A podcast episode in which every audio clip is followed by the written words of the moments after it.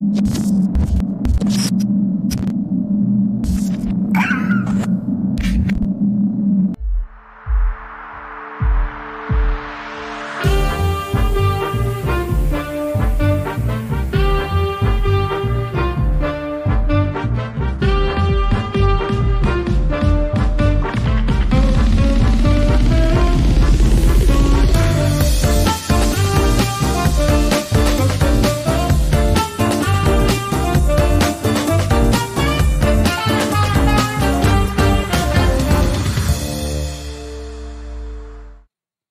Buenas tardes, bienvenidos a un episodio más de Regiópolis. Gracias por acompañarnos.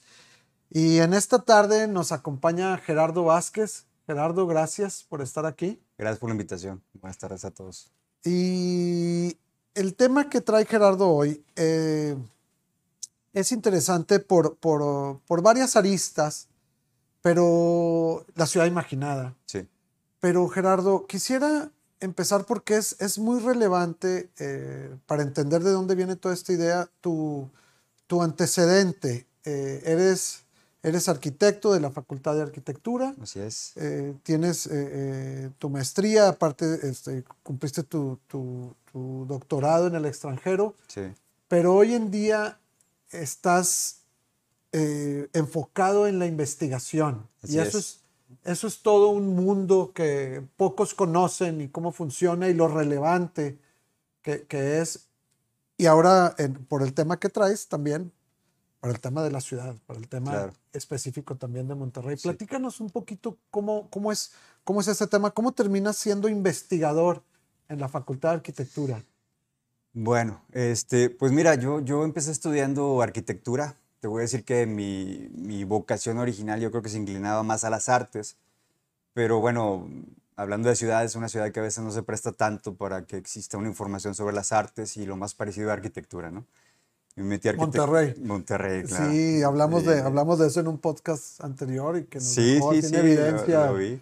Sí, nuestra, nues- nuestra actitud ante el arte como No ciudadanos. tenemos mucho vínculo con el arte, ¿no? Y, y bueno, tenemos muchas ventajas en esta ciudad y nuestra cultura, pero también tenemos desventajas, ¿no? Digamos que van de la mano. Entonces estaba muy alejada mi familia del arte y demás, entonces era como un bicho raro, ¿no? Y lo más parecido era arquitectura. Me empecé a estudiar arquitectura, Ujú. eh, le dimos por ahí los cinco años que eran reglamentarios, pero desde la mitad de la carrera yo sabía que algo más estaba buscando, ¿no? Que no quería dedicarme directamente a la construcción o al diseño específicamente, sino que había un trasfondo que me interesaba mucho averiguar. Y creo que uno de los caminos era el arte, ¿no? Entonces poco a poco fui buscando cómo poder continuar estos estudios. Eh, logré una beca. eh, mi, mi- principal eh, intento de formación de joven era ser artista plástico. Y a partir de eso me gané una beca para irme a estudiar una maestría a, a- a Barcelona. Y ya estando ahí, ahí descubrí la investigación. eh, la maestría es en Historia del Arte. Y, y poco tuvo de práctica artística, pero sí que, que tuve muy buenos profesores dedicados a la investigación artística y descubrí un mundo muy grande, ¿no? Y, y muy complejo y muy interesante. Y de ahí este, acabé la maestría y me daban continuidad para seguir con la beca hacia el doctorado. Entonces, este, pues el caminito estaba marcado, ¿no? Entonces, eh, eh, en Barcelona me quedé viviendo más o menos este, entre yendo y viniendo a Monterrey unos cuatro años aproximadamente y eh, acabé el doctorado. Prácticamente salí de la facultad y no ejercí profesionalmente, sino que me fui directo a, a- a prolongar los estudios hacia arte, ¿no? Y te comentaba un poquito fuera aquí de cámaras que, que la idea era quedarme allá en Barcelona, ¿no? Dedicarme a esto del arte, pero bueno, me hacen una oferta de la Universidad, de la Autónoma de Nuevo León. Y me dicen, oye, bueno, pues en este momento estamos buscando investigadores, ¿no? este, tú cumples con el perfil y demás. Y bueno, me hacen la oferta eh, y me regreso para acá. Y, y entonces fue poco a poco irme metiendo eh, en el asunto de la investigación, sobre todo en nuestro campo. Eh, en estos años, yo te estoy hablando, yo regresé para acá 2003, 2004, no estaba un camino muy trazado hacia la investigación en la arquitectura y en el urbanismo. Tú como tú cuando regresas, eh, eh, esta oportunidad de formar parte del equipo de investigadores es dentro de la Facultad de Arquitectura. Es dentro de la Facultad de Arquitectura. Ok. En ese momento creo que habría tres investigadores, dos investigadores eh, reconocidos por el CONACYT. Cuando uno se dedica a la investigación, eh, el que lo avala de que estás haciendo una buena producción y además es el, el, el Consejo para las Ciencias del CONACYT y te da ciertos estándares, ¿no? De, de, de, acuerdo a tu producción científica, artículos publicados, libros publicados, conferencias, eh, que, tú que, tú, que lo que tú desarrollas como investigación tenga una aplicación directa en tu campo. Entonces, mm. eh, poco a poco me fui metiendo en esto. Este, hoy, hoy estoy en el Sistema Nacional de Investigadores, ya tengo cerca de 8 años, 10 años aproximadamente, con un nivel 2 que es este, ahí cerquita de, de, la punta, ¿no? que es el nivel 3. Okay. Y, este, y hoy, bueno, pues hoy en la facultad somos un equipo grande de investigadores. Te, te comentaba que somos, a nivel de investigación, somos, eh, somos el nivel 2, eh, perdón, eh, la segunda, el segundo posicionamiento después del UNAM, pero con presupuestos muy, muy este, diferenciados, ¿no? Entonces, bueno, pues con lo que tenemos hacemos... Este, maravillas. Maravillas, ¿no? Ok, o sea, así nada más de entrada y platicando, eh, resulta ser que tenemos un, un, cuerpo de investigadores dentro de la Facultad de Arquitectura que, que están reconocidos en, en, su trabajo y en su desarrollo, digamos, eh, a, a, niveles de la UNAM, toda proporción guardada porque la UNAM es un monstruo y tiene este antecedente gigante en investigación. ¿verdad? Sí, tenemos un aval muy interesante, te digo, de CONACYT y de reconocimientos uh -huh. internacionales que que nos permite tener ejecución de nuestras investigaciones en el campo práctico y que no se quede nada más en la teoría, ¿no? Mm. Este, y, y, eso creo que ha sido muy interesante. Eh, sobre todo a mí, me ha, a mí en lo individual me ha permitido vincular estas inquietudes que tenía desde joven y, y generar una, un área del conocimiento multidisciplinar que, que me mueve desde las artes plásticas hasta el urbanismo, ¿no? Pasando por la arquitectura y el diseño. Entonces, creo que parte del equipo de la facultad, eh, una de las ventajas que tenemos es esta gran multidisciplina, ¿no? que, se ha vuelto pues, muy interesante para diferentes escuelas, diferentes instituciones que nos buscan por esa, esa aportación que podemos dar desde diferentes campos. Gerardo, y, y para terminar de entender este, este tema de la investigación, eh, platícanos un poquito acerca de, del trabajo que te ha tocado desarrollar. Sé que ustedes han participado con algunos municipios eh, del, del, área metropolitana, han, han hecho trabajo este, también fuera del estado y demás, pero eh, platícanos acerca de qué es ahora sí la investigación claro, ¿no? claro. que se lleva a cabo.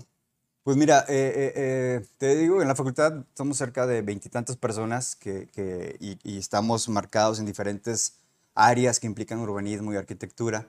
Específicamente en, el, en, en, mi cuerpo académico, así se llama la unidad con la que trabajo, eh, nos enfocamos, en los últimos años nos hemos enfocado mucho a un asunto que entró desde hace unos 20, 25 años al asunto del urbanismo, que se llama imaginarios urbanos.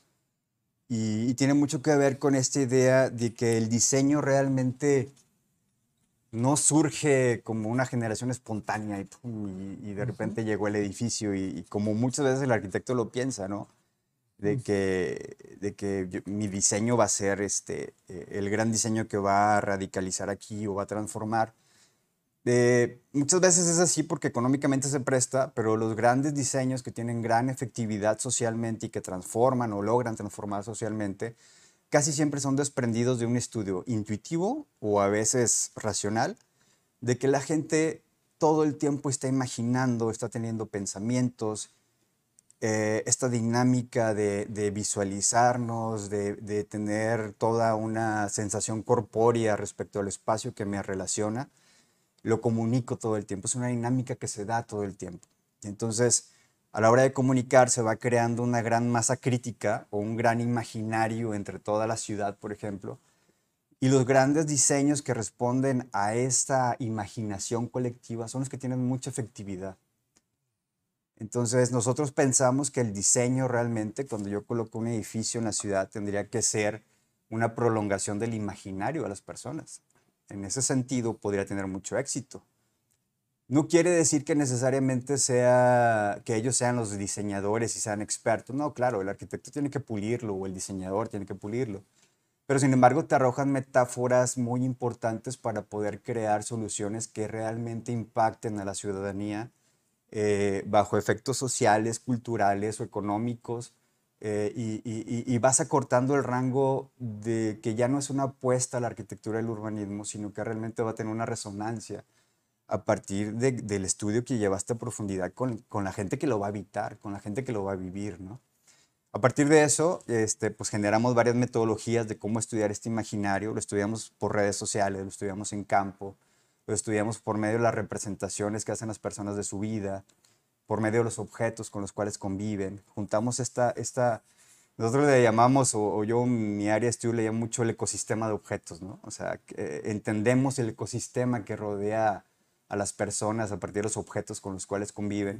Los estudiamos, vemos qué información les aporta y por qué tienen tanto apego.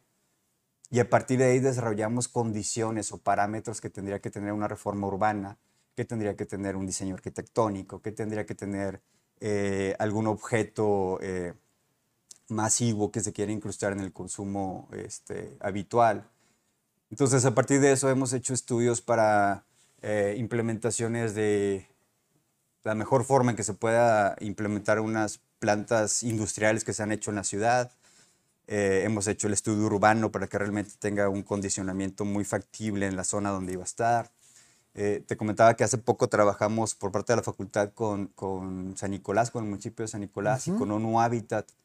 De la, de, la, Organización de las Naciones De la Organización de las Naciones Unidas.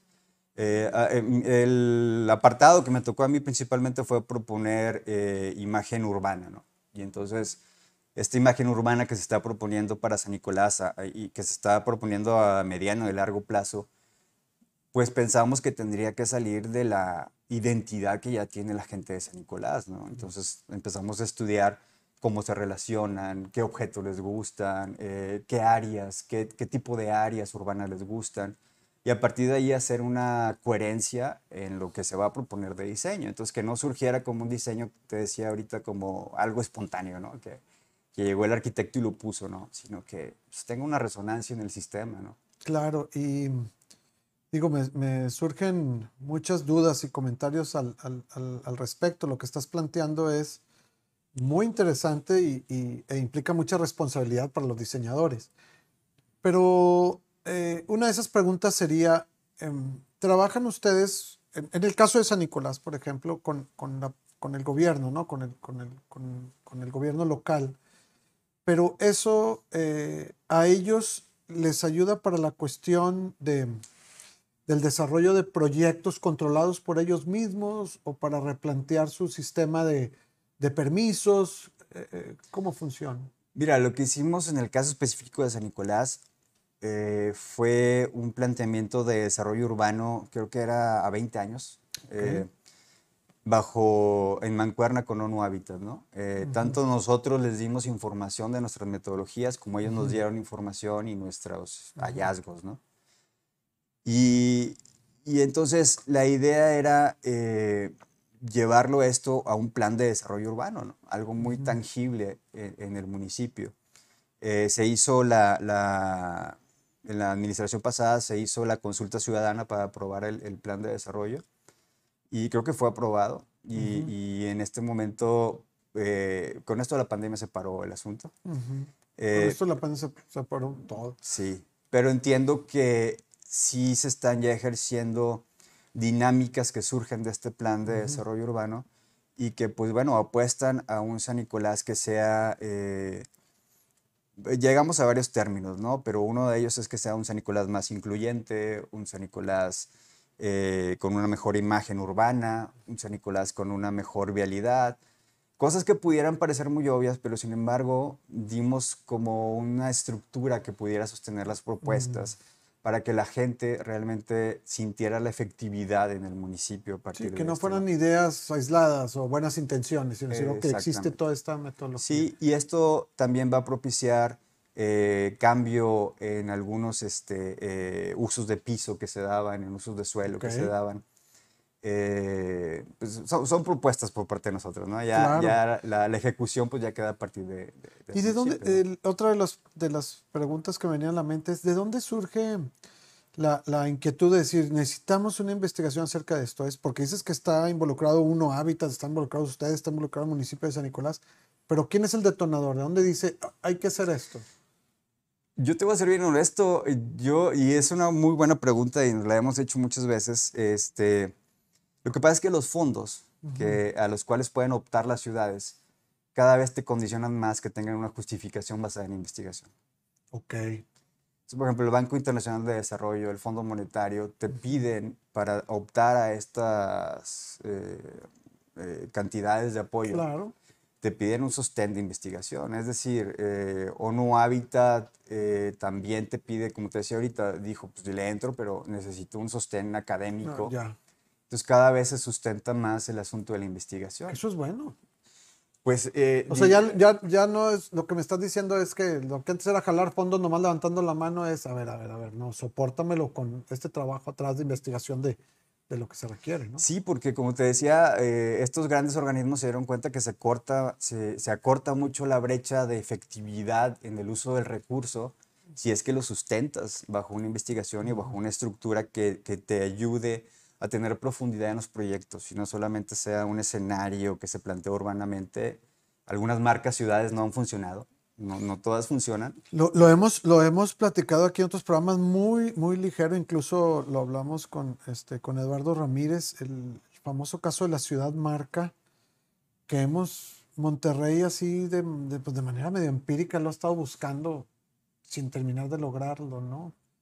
La, la famosa ciudad marca, como marca. Fíjate que hace, hace eh, unos, no sé, 10 años, 9 años, vino a la facultad, vino uno de los principales eh, pensadores de la marca ciudad, ¿no? un catalán, Tony Puig.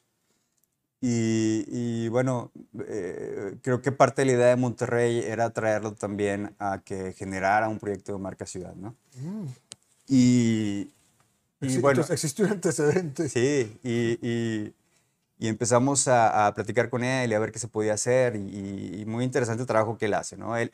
para que tú te des una idea de quién era él, quién es él, fue de las personas, fue el principal gestor de la reforma de Barcelona 92, mm. que, que, bueno, para los que estudiamos arquitectura urbanismo, pues es el icono, ¿no? Este, y cuando empezó a recorrer la ciudad y demás, dijo, a ver, como todo buen catalán, muy claro, dijo, yo aquí no puedo trabajar si no me dan un contrato a largo plazo, porque esta ciudad me cuenta muchas historias incoherentes en general. Es una crítica fuerte, ¿no? Para la ciudad.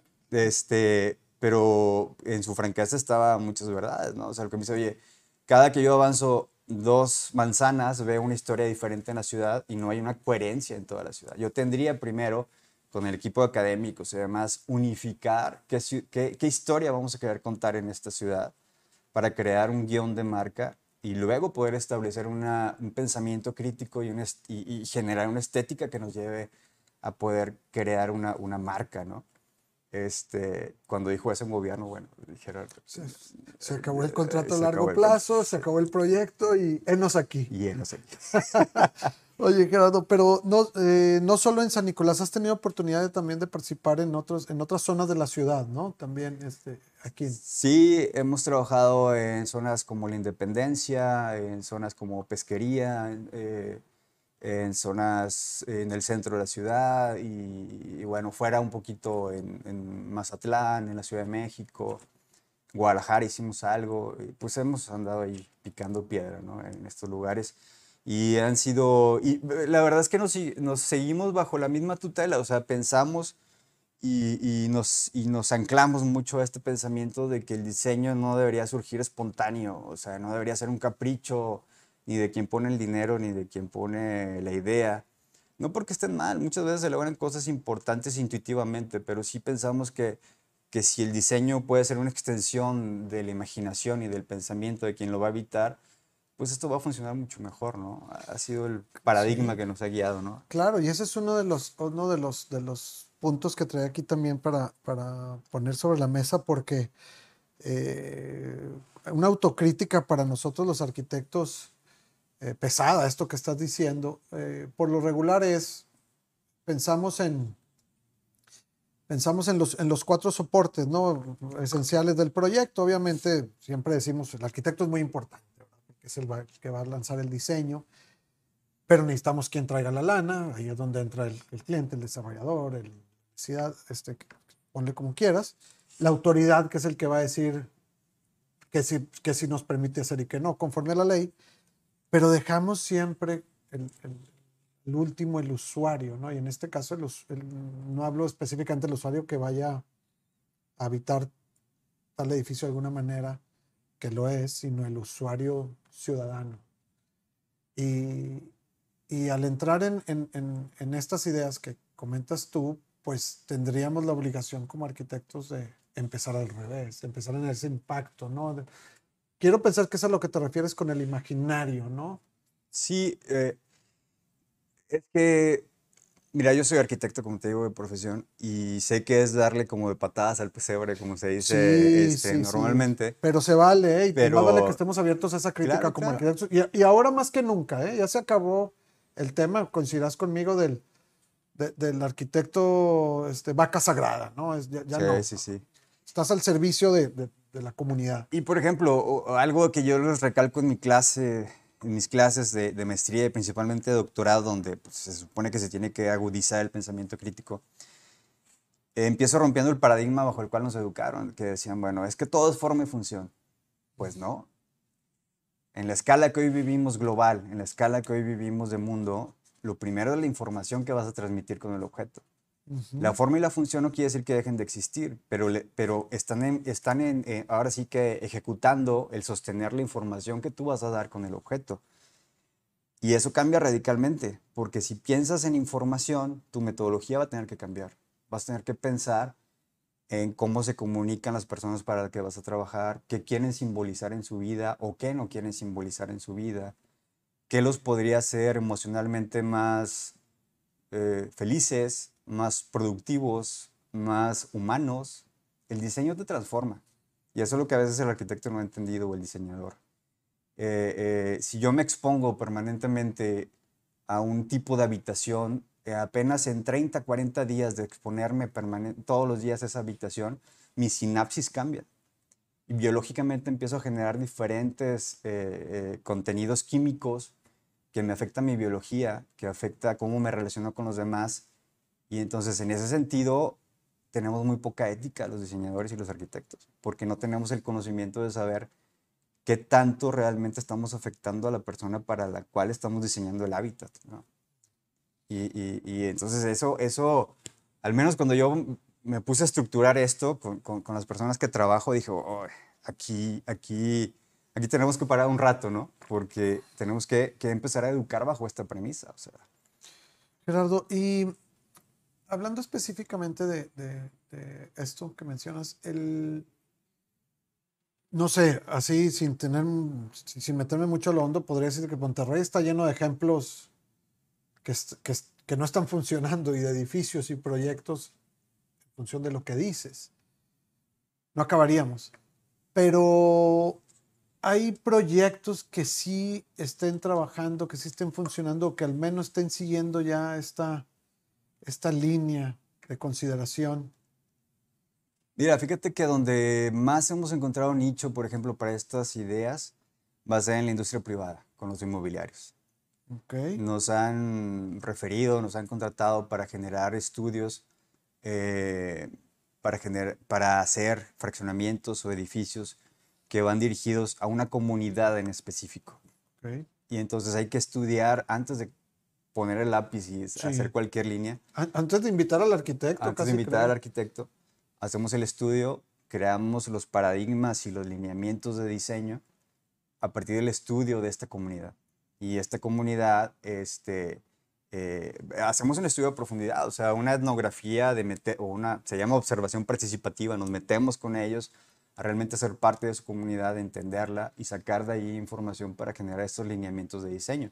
Ya después llegará el arquitecto o el diseñador a tratar de, de, solidificar eso, ¿no? Y también se le puede, y podemos colaborar con él, pero la idea es que, que, que, la gente realmente sienta que el diseño en el que habita es una extensión de ellos racionalmente a lo mejor no lo van a saber, pero inconscientemente se van a sentir muy bien en ese espacio.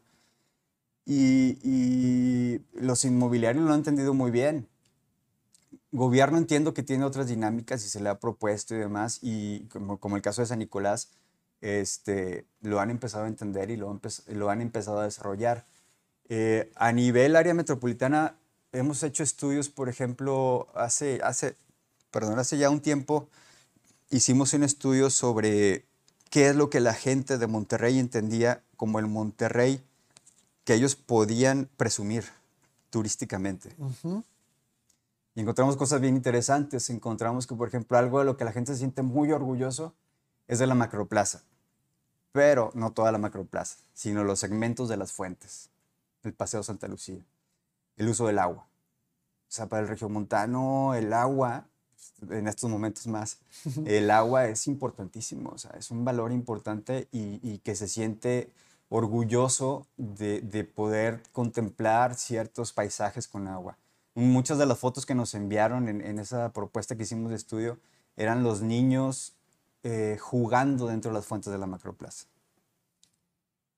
Son objetos que pareciera que en la urbe no tienen mucha resonancia, eh, pero que sin embargo para la gente de a pie, la gente que está viviendo la ciudad, el, eh, el, agua, por ejemplo, relacionada con estructuras urbanas, crea un imaginario muy satisfactorio bajo el cual estamos este, criados, ¿no? Eh, otro, por ejemplo, aunque es algo natural, pero es el Cerro de la Silla, lo que está relacionado al Cerro de la Silla, que pudiera parecer muy obvio, pero realmente hay un afecto muy marcado hacia el Cerro de la Silla todavía y, y, hay una... Hacíamos un juego de palabras y decíamos, bueno, ecología en Monterrey y, relacionaban los cerros, ¿no? O sea, mm. y había una, una, como está una negación de las colonias que están subiendo hacia los cerros, ¿no? Este, entonces, eh, eh, hay, objetos que realmente me hablan mucho de eso. Eh, otro objeto que llamaba mucho la atención es fundidora, por ejemplo. Fundidora, cuando hicimos el estudio, tenía menos de 10 años de haberse este, vuelto el parque que hoy es. y, en, y, en, ese lapso tan pequeño aparecían en el nivel 2 de identidad, de, en el top 2, digamos, en el lugar número 2 de, de, los objetos que daban identidad al regiomontano. O sea, realmente la gente se siente orgullosa de ahí. Y, comentábamos por qué, y la gente nos decía, es que yo todavía tengo historias de, de papás, de abuelos, mm. cuadros en mi casa que me hablan de que alguien trabajó en la fundidora este, y sigue siendo un icono importante que no se ha acabado de diluir en la ciudad, ¿eh? o sea, eh, está, está con una resonancia muy fuerte. Que valdría la pena recuperar. Claro. Porque las nuevas generaciones mm, les va a valer tres cacahuates que fue la fundidora. Sí, sí. Oye, Gerardo, me, fíjate, lo, lo, que dices es muy interesante, pero te estoy escuchando y me preocupa también porque, aunque tú los planteas desde otro punto de vista, eh, eh, estos iconos en Monterrey terminan siendo siempre los, los mismos y pocos, ¿no? Lo que es el Cerro La Silla, lo que es las montañas, lo que es la macroplaza y lo que es, lo que es fundidora y párale de contar. ¿Qué, ¿Qué, podemos pensar del resto de la ciudad? Porque la ciudad es mucho más que eso. Si acaso podemos agregar Que, que San Pedro últimamente empieza a ser así como, como que una zona aparte en la que si vienes a Monterrey no dejes de ir a buscar algo de diversión, de oferta gastronómica, San Pedro y de pasearte un rato, ¿no? Pero Monterrey es mucho más que eso y se extiende y, y, y, y digo, al menos en lo personal, sin encontrar esas referencias que nos lleven a esos otros lados. ¿Qué es lo que está pasando? Ya, por ejemplo, ya nadie habla de las grutas de García, ya nadie habla de, no sé, para mí un, icono de Monterrey sería todo el paseo este hacia, hacia la sierra de, Santiago por el lado de acá de, de, Laguna de Sánchez y demás. Sí, sí, sí. ¿Qué, ¿Qué, es lo que está pasando ahí? ¿Por qué, ¿Por qué tendemos a, nuestro cerebro tiende a abandonar todo eso? ¿Por la sencilla razón de que, pues, ah, es que ya no hay nada o qué sucede? Es que, eh, mira, como te decía, eh, eh, a lo mejor lo pongo muy técnico, pero la, la, la, inercia de ser ciudad no necesariamente pasa por el objeto, sino pasa, por el objeto es la, el resultado de, de la comunicación que se da entre las personas, de la, de la información que se maneja en la ciudad. Somos, somos una ciudad, o el reflejo en los objetos de nuestra ciudad es el reflejo de una sociedad muy fragmentada en la que no tenemos un lugar de coincidencia toda la sociedad. O sea, pocos son los lugares donde puede coincidir una gente de escala alta, de escala media o de escala baja. Poca o ninguna, ¿no? Yo creo que no, nos, no coincidimos en ningún escenario de la ciudad. Eso es un retroceso tremendo, ¿no? Claro. Y entonces no existen íconos que reflejen esa necesaria integración urbana. Entonces carecemos de muchos íconos que realmente nos llamen a esto. Fíjate, los que te nombré, Macroplaza intenta, intentó ser eso.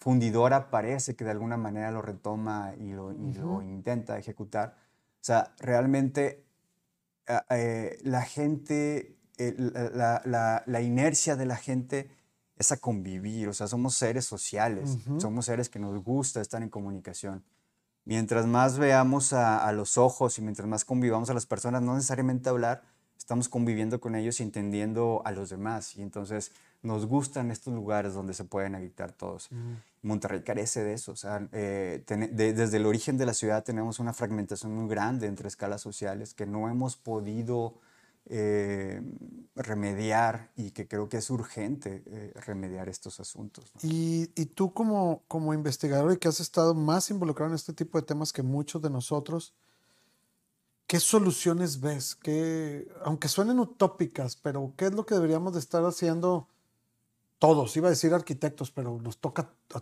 todos finalmente, ¿no?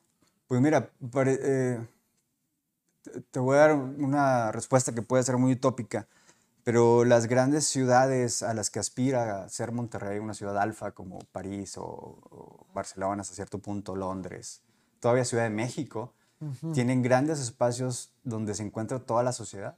Mm. Eh, y nosotros tenemos muchas barreras eh, eh, entre nuestras identidades, ¿no? Hay cosas que nos unen, por ejemplo, pareciera para algunos casos podría parecer absurdo, pero aquí una cosa que nos une, de las pocas que nos une, va a ser, por ejemplo, los estadios. Tenemos una afición. Es un excelente ejemplo. Tenemos una. Ahí, sí, ahí sabemos de todo, ¿no? Ahí hay una homogeneidad muy grande. Y, por lo, y los sábados eh, o el día que toque el juego se rompen esas barreras. Porque hay un imaginario mediático muy fuerte hacia el fútbol. Y hace que todas las personas lo puedan entender es un problema de comunicación. El diseño depende de la comunicación. Entonces, si realmente quisiéramos impulsar una ciudad que fuera más homogénea, en el, en el, que nos cuidáramos entre todos, tendríamos que empezar a crear un discurso de comunicación que nos hiciera ver a todos, si no como iguales, al menos sí como empáticos hacia los demás y poder generar objetos a partir de esa empatía. El, quien diseña, quien propone las leyes, tendría que crear estos espacios para que todos podríamos estar eh, incrustados en estos lugares, ¿no? Porque de lo contrario lo que hacemos son lugares fragmentados, o sea, son lugares para cierta colonia, lugares para cierto fragmento de la sociedad, para otro fragmento de la ciudad, pero nunca coincidimos. Y teniendo eh, Monterrey estos espacios distribuidos por toda la ciudad que, que, podrían convertirse en esos, en esos polos de acercamiento, de convivencia y de, de generación de empatías, sería buenísimo. Es, es, es, demasiado ambicioso, ¿no? O sea, no nos damos abasto, el, el gobierno no se da abasto, el, pero, tampoco. Pero hay cosas que ya la ciudadanía te marca y sería solidificarlas. O sea, yo vivo para la zona poniente y, por ejemplo, un paseo algo que la sociedad lleva años reclamándote en la sociedad poniente, en la zona poniente, reclamándote silenciosamente, es un camino o algún tipo de parque ecológico a subir al Cerro de las Mitras. La traza está hecha, las personas ya lo suben, las personas ya lo hacen. Es decir, hay un reclamo de que tendría que solidificarse éticamente un objeto a algo que la gente ya hace.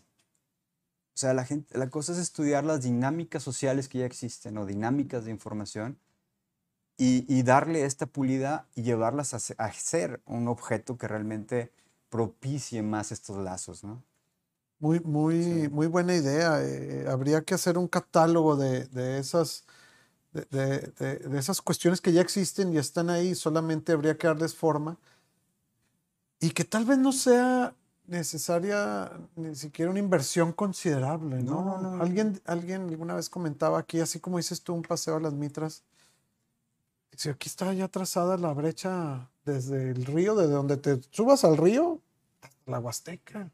Puedes llegar por ahí en bici, claro. y, no, sucede. Y ni vas a hacer una gran afectación ecológica, ni ocupas un recurso fuera de, de lo normal porque las dinámicas sociales ya existen. O sea, por ejemplo, una dinámica que tenía muy marcada la ciudad era esta unión entre eh, eh, el pueblo eh, que era la gente de San Luis Potosí, la gente de la Independencia que vino a la sí, sí, cantera. sí, San Luisito. San Luisito y el centro de Monterrey, y lo que los unía era, por ejemplo, el consumo de un mercado, ¿no?